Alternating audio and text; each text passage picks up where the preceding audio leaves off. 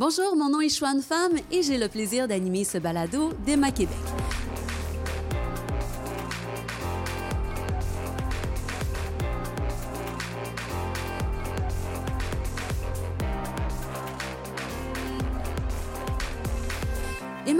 Possède le NEC Plus Ultra des laboratoires de référence au Québec. C'est là où on offre des services d'analyse ultra spécialisés pour le sang. Simplement, au cours du dernier exercice financier, les hôpitaux du Québec lui ont envoyé 5000 requêtes, tellement les jumelages peuvent être complexes. Et l'une des vies qui a été sauvée euh, grâce à ces activités, c'est celle d'Ismaël Kando, 34 ans, atteint d'anémie falciforme. Chaque année, Ismaël doit recevoir de nombreuses transfusions sanguines pour survivre. On le reçoit aujourd'hui pour nous parler de cette maladie et de ce laboratoire très peu connu du grand public québécois. Et on reçoit également la docteure Nancy Robitaille, vice-présidente à la médecine transfusionnelle, parce que dans ce laboratoire, le mot d'ordre, c'est chaque requête est une vie. Ismaël Kando, docteur Nancy Robitaille, bonjour. Bonjour. Bonjour. Vous allez bien? Bien, merci vous. Oui. Mais on ne se fera pas de cachette, hein, parce que vous vous connaissez déjà. Oui. Effectivement. Effectivement, docteur Robita a été ma médecin pendant toute ma jeunesse jusqu'à mes 18 ans. D'accord. Et vous, vous l'avez accueilli comme patient, il vous a été référé? Mais à vrai dire, Ismaël était déjà patient au CHU Sainte-Justine lorsque je suis arrivée comme jeune patronne à l'époque et j'étais responsable, et je suis toujours responsable du programme d'anémie falciforme au CHU Sainte-Justine. Donc, c'est comme ça qu'on a eu l'occasion de, de, se connaître et on a continué à se voir de manière occasionnelle dans différents euh, événements au cours des années. Oui. Et donc, vous voyez au moins une fois par année? À oui, à peu près. Depuis, euh, de, de, depuis, euh, depuis l'âge de 13 ans maintenant que maintenant j'ai 34, 34, ans. Ah, wow! Donc, une longue relation. oui, oui. Qui est importante dans ma vie, la relation de ah, oui, Totalement. ben, D'entrée de jeu, Ismaël, pouvez-vous simplement nous résumer, euh, c'est quoi l'anémie falciforme et ce que ça peut impliquer euh, dans votre quotidien? Bien sûr. Euh, l'anémie falciforme est une maladie génétique du sang qui atteint principalement les globules rouges et aussi d'autres organes du corps. Donc, l'anémie affecte les globules rouges qui les transforment en, forme, en petite forme de faux et qui, et qui bloque les capillaires et euh, les, les, vaisseaux sanguins, ce qui cause des crises vaso-occlusives parce que les vaisseaux sont bloqués, donc ça cause des crises de douleur, qui sont principalement ce qui affecte, euh, qui amène les gens aux urgences. Mais bien sûr, avec les années, la maladie peut aussi atteindre d'autres organes et euh, affecter, amener d'autres problèmes. Donc des douleurs assez fortes pour devoir être traité à l'hôpital. C'est oh, absolument. comme ça? Euh, c'est tout le temps comme ça, oui. Et c'est les douleurs arrivent dépendant de chaque personne sur des différentes parties du corps. Pour moi, ça a toujours été mon dos, mais euh, les douleurs sont assez fortes pour t'amener à l'urgence, oui. Donc, vous, l'hôpital, vous la fréquentez une fois par six mois? Ou mais, à, quelle, à quelle euh, fréquence vous allez à l'hôpital? Euh, l'hôpital, pour moi, ça a été quand même une deuxième maison pendant toute ma jeunesse parce que les crises avant d'avoir un traitement sous Dr Robitaille euh, étaient quand même assez fréquentes.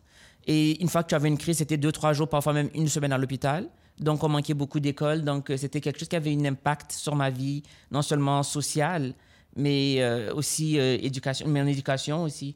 Donc, c'était quelque chose, j'allais quand même assez fréquemment jusqu'à ce que je trouve un traitement grâce aux produits sanguins qui arrivaient à me donner une qualité de vie une qualité de vie. Ismaël, on va y revenir un peu plus tard en détail sur votre maladie, oui. parce que vous le dites, c'est un long processus pour pouvoir traiter votre, votre maladie et pour traiter l'anémie falciforme on doit absolument passer par ce laboratoire de référence euh, d'EMA Québec. Euh, docteur Robitaille, pouvez-vous nous parler de ce laboratoire qui traite de patients comme Ismaël? Oui, à vrai dire, le laboratoire de référence, c'est un laboratoire qui va offrir des services de troisième ligne pour toutes les banques de sang du Québec. Donc, habituellement, quand on a besoin d'une transfusion, les analyses, je dirais, plus de base, ou même certaines analyses relativement poussées vont être faites dans les centres hospitaliers. Mais lorsqu'il y a des cas particulièrement complexes, euh, à ce moment-là, les échantillons des patients vont être envoyés au laboratoire de référence d'EMA Québec. On a deux sites, un à Montréal et un à Québec, pour faire des analyses plus poussées. Donc, c'est des analyses qui vont utiliser euh, parfois certains équipements qui ne sont pas présents dans les hôpitaux. Euh, je dirais que la grande différence, c'est l'expertise. Donc, c'est des groupes sanguins qui sont très rares et notre équipe a l'expertise pour analyser ces, cas complexes.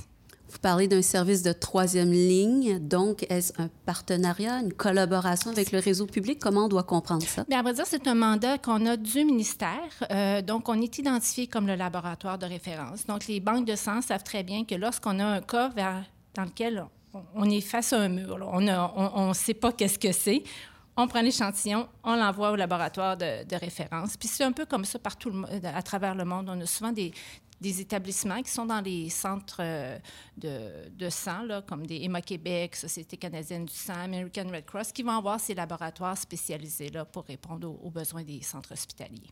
Vous dites que ce qui vous distingue, c'est votre expertise. N'empêche en quoi ce laboratoire-là est mieux outillé que d'autres laboratoires euh, de, de, centres hospitaliers qui sont aussi moderne. En termes techniques, qu'est-ce qui vous distingue? Bien, euh, on travaille en deux, méthodes dans les laboratoires de référence. Une, c'est ce qu'on appelle la sérologie. Donc, souvent, ce qu'on va prendre, c'est les globules rouges des patients, puis on va les mettre face à différents anticorps qui sont contenus dans les plasmas. Euh, on a certains anticorps qui existent, euh, je dirais, commerciaux, qui sont manufacturés, mais il y en a qui n'ont pas de, réactifs commerciaux. Donc, souvent, on va utiliser des, des, plasmas congelés, où on peut même faire des échanges internationaux. Donc, ça, les hôpitaux ne les ont pas.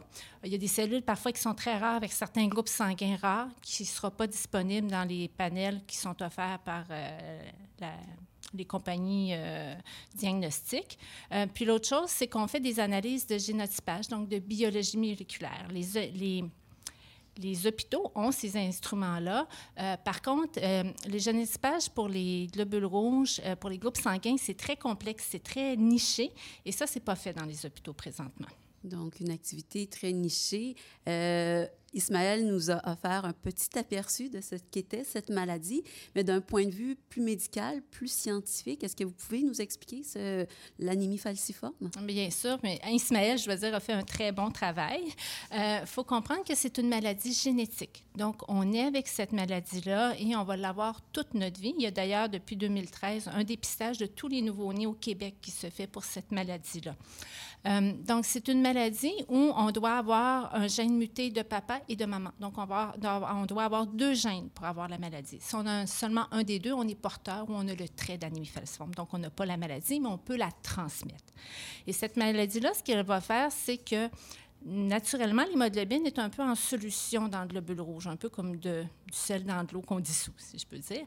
Et euh, quand on va se retrouver dans des situations où la tension en oxygène diminue, les, molécules d'hémoglobine, plutôt que d'être en suspension, vont former des fibrilles, comme des petits filaments qui vont déformer le globule rouge.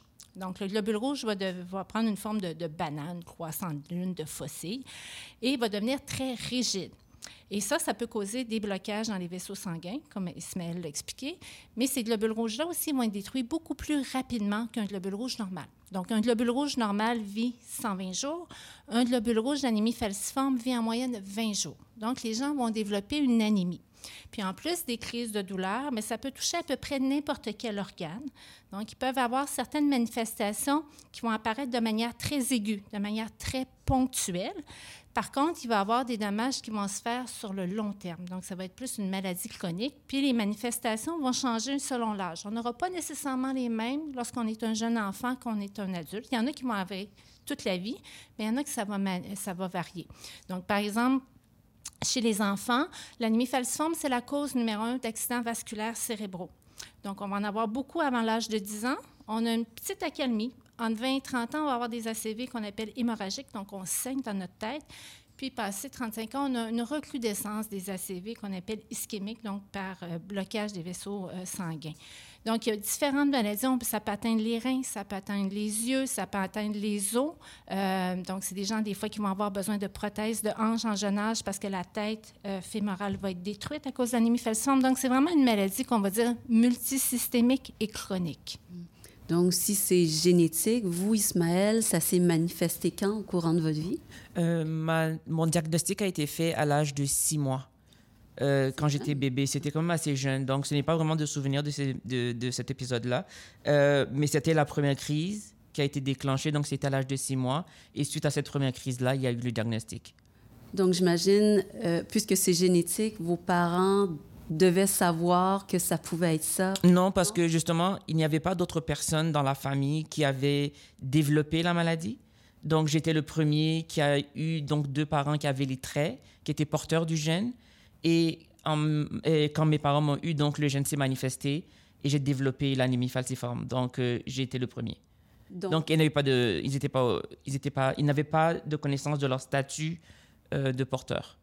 Donc, ça a dû être un choc pour eux? Euh, oui, euh, surtout ma mère, parce que c'était elle qui s'occupait de moi. Il était quand même assez jeune. Elle m'a eu, elle avait 19 ans. Donc, c'était à la fin de son université. Donc, ça a été un jeune parce que c'est aussi le moment où elle a appris qu'elle avait le gène et que, donc, que, que le gène était dans la famille aussi. Et au Niger, quel traitement vous avez pu recevoir à ce moment-là? Euh, justement, dans les années 80, quand je suis né, il n'y avait pas beaucoup de traitements pour l'anémie falciforme, premièrement. C'était un diagnostic qui était plus une sentence de mort, autre que on avait des traitements. Il n'y avait pas de traitement. Donc, c'était euh, un, un, un, un, qui est devenu un cheval de bataille pour ma mère parce que les traitements étaient très limités déjà en Afrique. L'anémie falciforme peut toucher toutes les communautés, mais au Niger, où vous étiez, est-ce que vous saviez s'il y avait de nombreuses personnes atteintes de cette maladie-là? Euh, une fois diagnostiquée, oui, parce qu'on s'est rendu compte qu'il y avait une grosse portion de la communauté qui avait les gènes et qui étaient porteurs donc de la maladie, donc qui ne sont pas au courant de leur statut. Et donc, à travers les mariages, sans savoir son statut, oui, de plus en plus, il y a beaucoup de jeunes qui naissent avec la maladie. Est-ce que vous vous retrouviez à ce moment-là marginalisé en raison de cette maladie-là? Est-ce que c'était mal perçu? Euh, la maladie, en général, en Afrique, elle est mal perçue. Elle est très stigmatisée. Donc, euh, les gens ne le, ne divulguent pas leur statut. Et étant donné aussi du côté de la culture, surtout en Afrique, ayant avoir une maladie comme l'anémie falciforme, par exemple pour une jeune femme, ce serait une sentence sociale parce que ça porte un stigma et un stigma dans lequel aussi cette personne-là est considérée comme étant porteur d'une maladie qui ne serait pas bonne à marier. Donc, ce serait des choses qu'on garde, euh, qu'on garderait très privées. Là, ce ne sont pas, euh, ça devient un tabou dont on ne discute pas. Donc, la maladie est très prévalente dans la communauté noire, surtout en Afrique, mais ce n'est pas quelque chose dont on discute. Donc, ce n'est pas quelque chose non plus. Une fois qu'on a le sentence, c'est plus une sentence de mort au diagnostic que de, de traitement là. En raison de cette maladie, vous parlez de douleurs au dos, vous parliez euh, d'arrêt cardiovasculaire possible. Est-ce que, docteur Habitat, il y a d'autres symptômes, d'autres complications possibles? Il y en a plusieurs. Euh, une qu'on voit il faut être très prudent dès la tendre enfance et c'est pour ça qu'on fait le dépistage. Ce sont des infections fulminantes parce que la rate, euh, chez les gens qui ont l'anémie falciforme, par la capacité de protéger contre certaines bactéries qu'on dit encapsulées, qui ont une coque. Donc, il y en a trois principales. les infections à Streptococcus pneumoniae, qui sont quand même assez fréquentes. On a des vaccins, mais qui ne couvrent pas contre tous les types de streptocoques. L'hémophilus influenzae de type B, mais ça, ça a été presque quasi éradiquées avec la vaccination. On en voit très, très rarement maintenant. Et les infections en méningocoque qui sont plus ponctuelles par épidémie. Donc, une des choses qui arrive très jeune, c'est que dès que l'enfant fait de la fièvre, et ça, c'est vrai la vie durant, que dès qu'une personne fait de la fièvre, elle doit se présenter immédiatement à l'hôpital pour avoir un examen physique, des prises de sang, recevoir des antibiotiques intraveineux. Et selon la condition euh, de l'enfant, s'il y a présence ou pas d'une pneumonie, la personne va pouvoir soit retourner à la maison, soit être hospitalisée. Donc, euh, vous le savez sans doute, vous avez eu des jeunes enfants entre l'âge de 0 et 3 ans. À chaque fois qu'on a un rhume, on fait de la fièvre. Hein? Donc, si on va en garderie, vous pouvez imaginer la lourdeur pour les, les familles parce que dès que l'enfant fait de la fièvre, on n'attend pas, là. C'est pas on attend deux, trois jours. C'est tu as de la fièvre, tu viens immédiatement euh, à, l'urgence, à l'hôpital. C'est sûr que chez les adultes, ça arrive beaucoup moins fréquemment, mais c'était une cause de décès euh, fréquent euh, que, heureusement, on voit maintenant très, très rarement parce qu'on donne des antibiotiques en prophylaxie jusqu'à l'âge de 5 ans. On donne une vaccination élargie et on dit aux familles, c'est très important l'enseignement dès que vous faites de la fièvre, vous venez. Donc ça, c'est un exemple, mais il y a vraiment plusieurs complications. Puis c'est très variable. Certains enfants vont être, vont être touchés aux adultes de certaines complications, d'autres non. Euh, mais il y en a certaines qui vont se présenter de manière plus urgente où on va avoir besoin de transfusion sanguine. Je dirais que la transfusion sanguine, maintenant, en Amérique du Nord ou en Europe, euh, même en Afrique, ce n'est pas le traitement de première ligne parce qu'on a un médicament qui peut prévenir, entre autres, euh, les, crises de douleur, les, les pneumonies, qu'on appelle des syndromes thoraciques aigus, qui est un médicament qui s'appelle l'hydroxyurée. Mais parfois, ce médicament-là n'aura pas les résultats escomptés et puis on va aller vers les transfusions. Puis il y a pour certaines indications, certaines complications, par exemple, quelqu'un qui fait un accident vasculaire cérébral, bien, d'emblée, le traitement de choix va être les transfusions sanguines. Donc, on va un peu adapter selon euh, les symptômes que la personne euh, présente. Ismaël, vous, vous en recevez des transfusions sanguines. Exactement. Donc, moi, quand j'ai été diagnostiqué en Afrique, euh, c'était le début de l'épidémie de VIH en Afrique. Donc, ma mère avait fait arrêter les transfusions sanguines pour moi, ce qui veut dire que ça avait coupé le seul traitement disponible euh, jusqu'à l'âge de 13 ans, quand, 13 euh, ans quand j'ai immigré au Canada. Donc, les premières transfusions sanguines que j'ai reçues, c'était à Sainte-Justine avec Dr. Robitaille. Et donc, premièrement, pour moi, c'était non seulement pour traiter la maladie, mais c'était aussi pour commencer à rattraper un retard de croissance que j'avais accumulé dû au fait que je n'avais pas eu de traitement pendant une grande portion de mon enfance. Et donc, c'est là que j'ai commencé à recevoir mes premières transfusions euh, sanguines au Canada. Et aussi, euh, c'était la première fois que je commençais à avoir aussi ce qu'on avait fait, le programme transfusionnel qu'on avait débuté avec Dr. Robitaille. Et vous en recevez combien durant une année? le programme transfusionnel, on le faisait, je pense, si je ne me trompe pas, c'était aux deux semaines au début. Et c'était un kilo globulaire, donc c'était une poche de sang aux deux semaines pendant le programme. Et le programme a duré environ, je pense, si je ne me trompe pas, c'était deux, trois ans. Ah, oui, ça fait très longtemps. ça fait très longtemps. C'est ça, mais c'était deux, trois ans de traitement. Donc, c'était deux, trois ans de traitement, une poche de sang aux deux semaines, jusqu'à ce que j'ai quitté les soins du docteur Robitaille pour rattraper ce retard de croissance-là. Et donc, une fois que le retard de croissance a été rattrapé, les transfusions sont juste devenues maintenant un traitement pour moi en cas de crise. Et là, on faisait une transfusion jusqu'à l'âge adulte maintenant où j'ai transféré vers euh, ce qu'on appelle des aphérèses, donc qui sont des échanges de globules rouges. Et dans ce cas-là, maintenant, moi, ça me prend 10 donneurs, donc 10 euh, poches de sang pour faire un traitement. Donc, OK, donc au-delà des transfusions, est-ce qu'il y a d'autres traitements que vous devez recevoir? Euh, les c'est les deux seuls qu'il y a, c'est ou l'hydréa ou les transfusions. Et donc, vu que l'hydréa, pour moi, n'a pas fonctionné, je, je n'ai juste que les, les, les, euh, les en ce moment. Et pour vous, est-ce que c'est le jour et la nuit grâce à ces traitements? Oh, absolument. Les, les, une fois fait, ça a un gros impact non seulement sur ma vie sociale, mon énergie, la santé mentale. C'est vraiment, euh, les traitements affectent toute ta vie parce que la maladie touche à toutes les portions de ta vie. Donc, allévier les symptômes de la maladie, c'est allévier en fait toutes les portions de ma vie que cette maladie affecte. Wow! Donc, vous vous sentez nettement mieux. Ah, ah oui. Avez-vous quasiment l'impression d'avoir une vie normale? Ouais.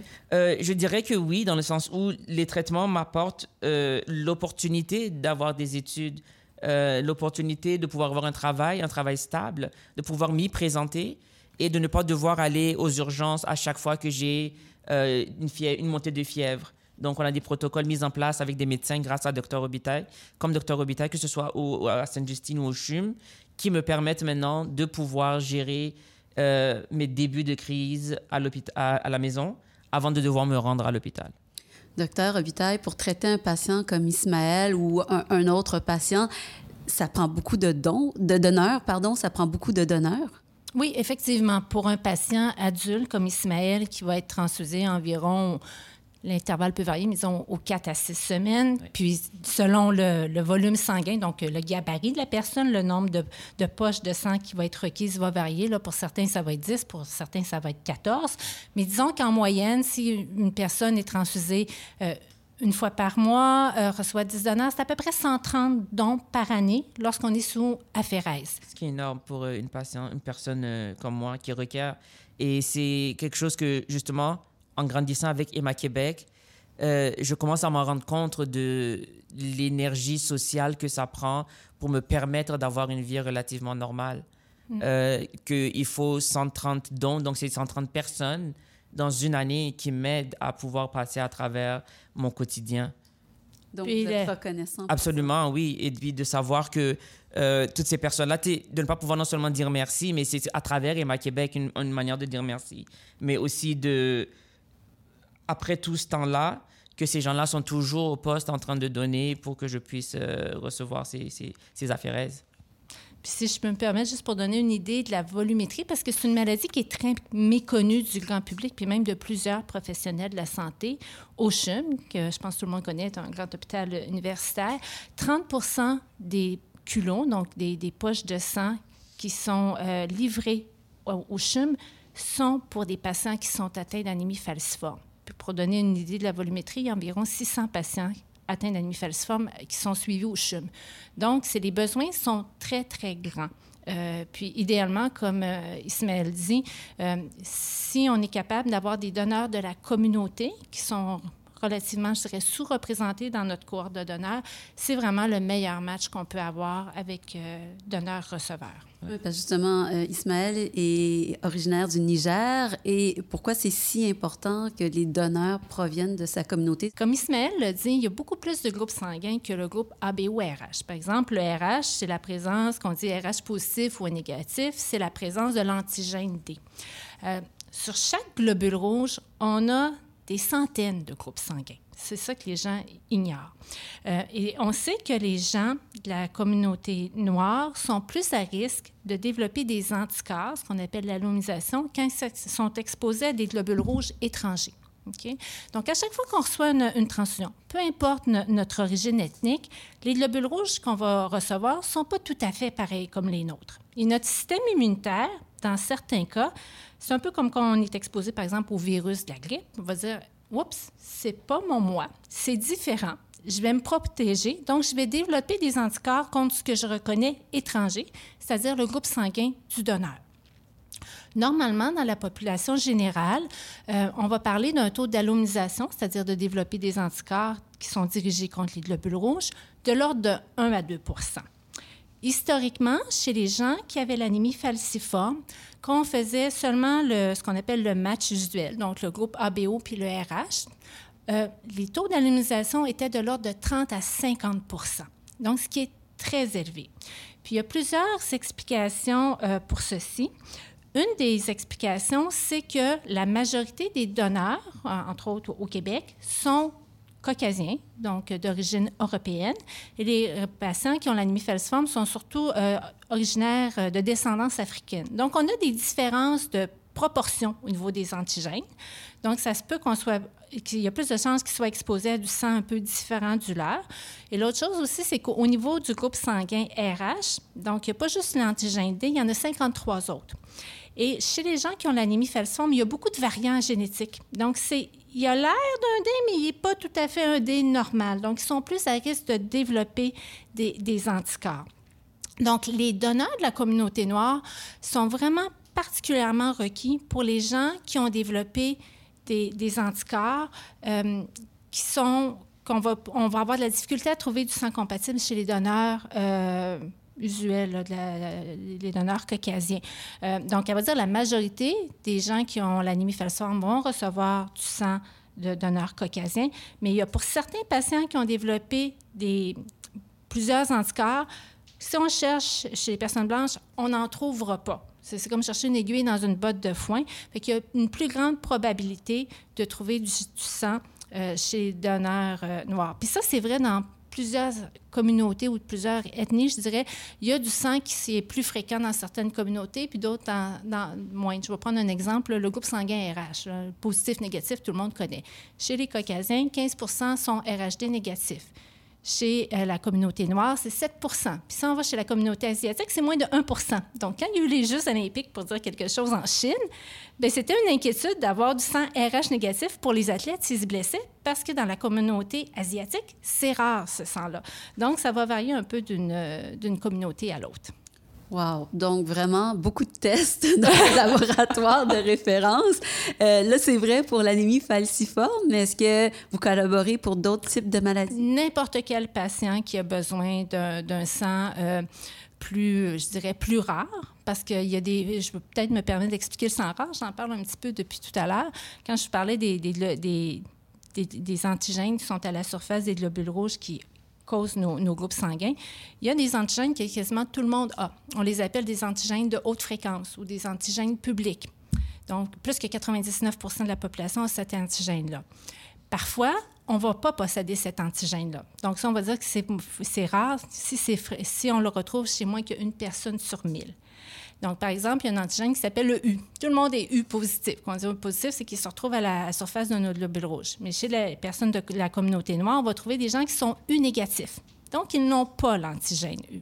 Donc, quand ils vont être transfusés, bien, c'est quasiment sûr qu'ils vont être exposés à du sang U positif. Il y en a qui vont être exposés, ils feront rien, tant mieux. Mais il y en a qui vont voir l'antigène U positif et dire Oups, moi, je ne l'ai pas celui-là. Je développe un anticorps, on l'appelle l'anti-U. Et là, si je suis réexposée à du sang U positif, mon anticorps, il se, il se met en branle et il va détruire les globules rouges, ce qu'on appelle l'hémolyse. Donc, ça va causer une anémie. Et là, à ce moment-là, une, fois qu'on a trouvé, développé l'anti-U, ben, je dois trouver des donneurs U négatifs. Des donneurs U négatifs, c'est rare. C'est moins d'une personne sur mille. Et où je vais en trouver? Chez les donneurs de la communauté noire. Si je cherche chez les Caucasiens, j'en trouverai pas, il n'y en a pas. Donc, je donne cet exemple-là de sang rare, mais euh, on a, il y en a dans chaque, chaque ethnie. Et ce qu'on a, à vrai dire, qui est très particulier euh, à Emma Québec, puis il n'y en a pas dans les banques de sang, on a du sang qui est congelé. Absolument, le sang, vous le savez, on le reçoit liquide, mais on peut, par des techniques particulières, congeler le sang et on peut le garder plus qu'une dizaine d'années. Normalement, un culot globulaire, c'est bon 42 jours. Congelé, on peut le garder. Euh, il y a des culots qu'on garde, ça fait 30 ans qu'ils sont congelés, tellement ils sont rares. Donc, c'est sûr que c'est des, des culots qu'on ne peut pas demander sur demande.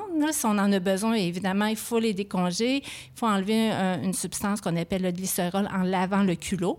Donc, ça, c'est disponible. C'est sûr qu'on n'en a pas beaucoup parce que par définition, c'est rare. Donc, on fait un peu la police des, des sangs rares. Quand on se fait une demande, on va s'assurer que est-ce que c'est vraiment nécessaire? Est-ce que le patient a vraiment un sang rare? Et ça, c'est un service qu'on va offrir à, la population euh, québécoise. Donc, un sang rare qui est présent, qui peut être présent dans toutes les communautés. Mais comment on fait pour savoir qu'on a un sang rare et quelle coche qu'on doit remplir pour être qualifié? Du sang rare? Donc, nos besoins de sang rare, je dirais, euh, ça peut être dans n'importe quelle communauté. Euh, donc, on, va cibler de différentes façons. Souvent, si on trouve un, patient à l'hôpital qui a un sang rare, bien, la plus, grande probabilité de trouver des donneurs compatibles, c'est probablement dans la famille, parce qu'il y a des chances qu'il y a dans la, famille, il y ait aussi des sangs rares. Donc, on va faire ce qu'on, ce qu'on appelle une étude familiale. On va demander à l'hôpital de demander au patient est-ce qu'on a le droit de vous contacter? Puis si le, patient dit oui, on va le contacter, puis on va l'inviter à ce que les gens de sa famille viennent se faire tester pour voir si eux aussi ont le sang rare. Et si oui, on va dire, bien, ce serait bien que vous deveniez des donneurs fréquents. Fait que ça, je dirais que c'est la roche plus ciblée. On a identifié quelqu'un avec un sang rare, puis on regarde dans sa famille immédiate, est-ce qu'on trouve des donneurs. L'autre façon, euh, c'est qu'on sait que euh, les sangs rares sont plus fréquents dans certaines communautés et que nos donneurs de ces communautés-là euh, sont en petite quantité, sont un peu sous-représentés à Québec. Donc, quelqu'un qui vient donner du sang, la première fois, on va lui poser la question est-ce que vous identifiez une origine ethnique? Et si oui, cochez. Donc, est-ce que vous êtes de la communauté noire, asiatique, hispanique Et si la personne accepte et coche, à ce moment-là, on va faire des analyses plus poussées que juste le groupe sanguin ABO-RH. On va faire ce qu'on appelle un génotypage. Donc, on va aller via une plateforme, on va aller tester pour 37 antigènes qui sont plus rares. Et si on identifie un donneur rare, on va communiquer avec lui et lui dire écoutez, on a trouvé que vous avez un sang rare. C'est pas de maladie, ça vous cause pas de problème de santé. Par contre, vous pourriez aider quelqu'un ou même sauver une vie en devenant donneur de sang rare. Et quand cette personne-là se représente pour faire un don de sang, si on a une demande, bien évidemment, on va prendre le culot frais et on va l'envoyer à l'hôpital.